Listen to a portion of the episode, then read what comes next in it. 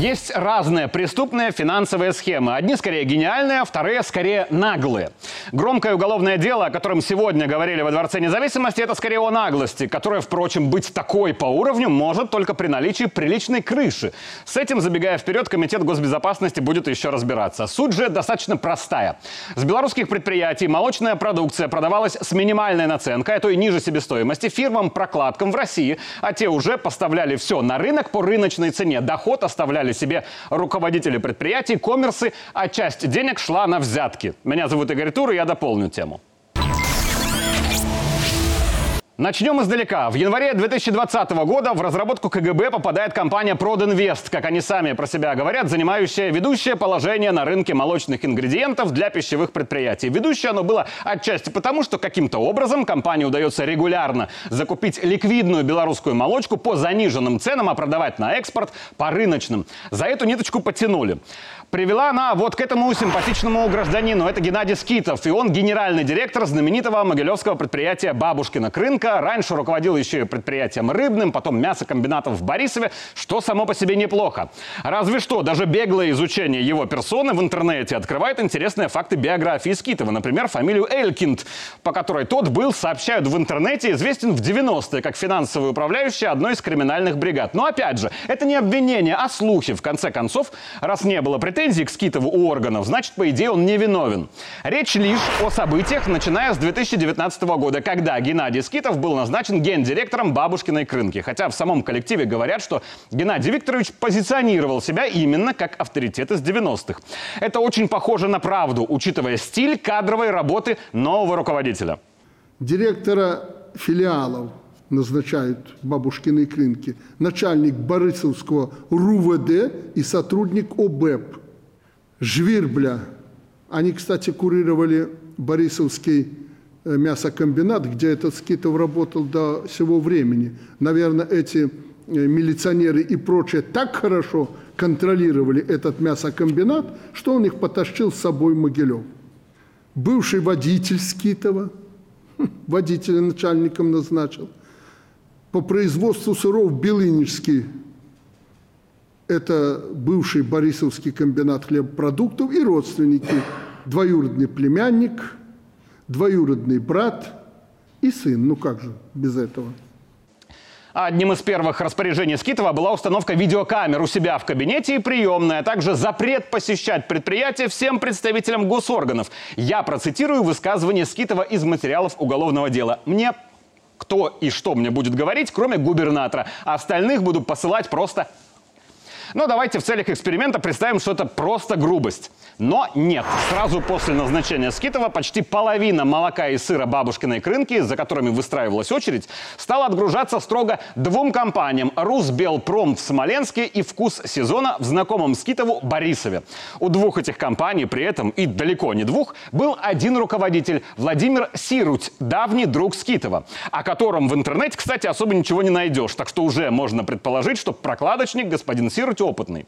Проходит совсем мало времени, и Сируть фактически монополизирует весь экспорт бабушкиной крынки. Без согласования с ним продукцию не мог купить вообще никто. А сколько, кому, куда и по какой цене продавать, Скитов и Сируть решали просто по телефону. Цитата из телефонного разговора гендиректора бабушкиной крынки со своим подчиненным. «Я, Володя, обещал, что отдам ему все масло. Будет не по-пацански, если я начну разбазаривать без Сирутя».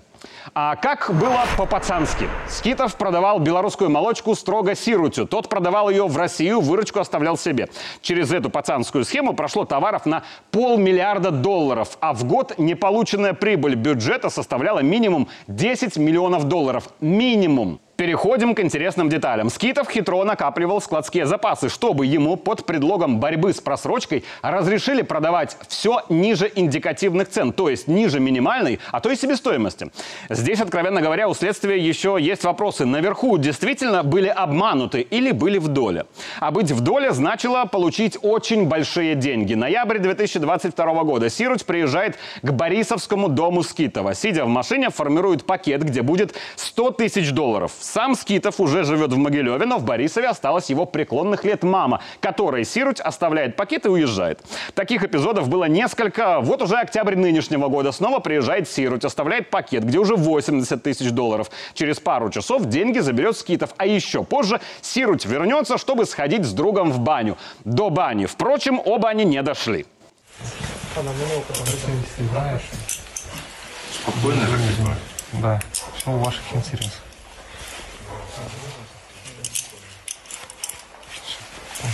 Все, счастливо. Еще деньги уходили на подкуп новых и новых участников схемы. Полоцкий молочный комбинат, Лепельский молочный комбинат, Слуцкий сыродельный, Рогачевский молочный и так далее. 15 человек, включая главных фигурантов в СИЗО КГБ. Под уголовкой 26 товарищей. Уже многие дают признательное показание, потому что КГБ работает приоритетно по задержанию с поличным, а взятки от ощущения безнаказанности лились как молочко из бутылки, уверенным таким напором.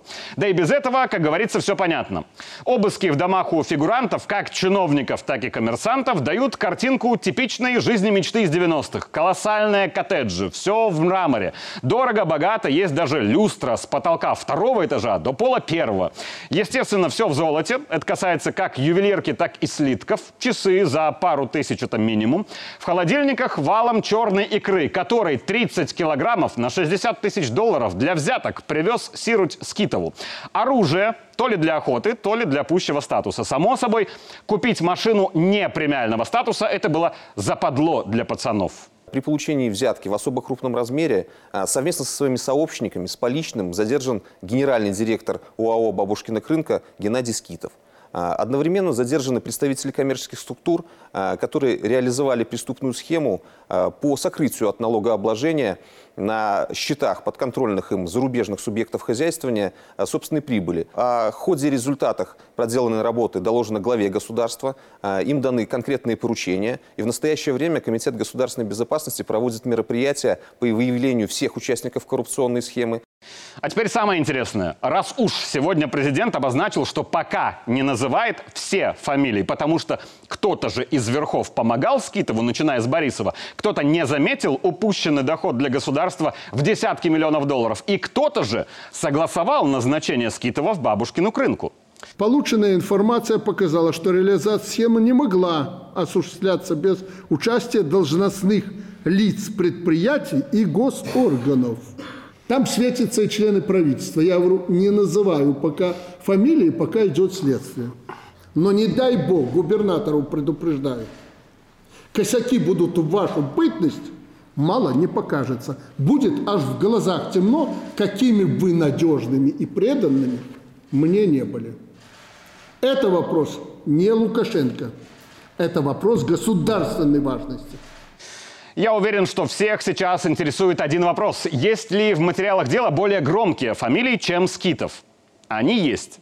Но всему свое время следствие идет. А те же, кто проворовался, они кроме сроков заплатят тройную цену как минимум.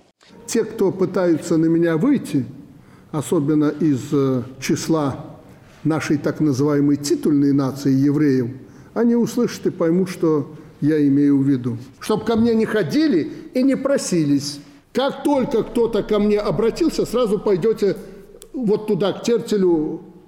Там он с вами будет вместе с прокурором разбираться. Вчера я поручил председателю комитета всех переписать, всю собственность, а собственность там немерено.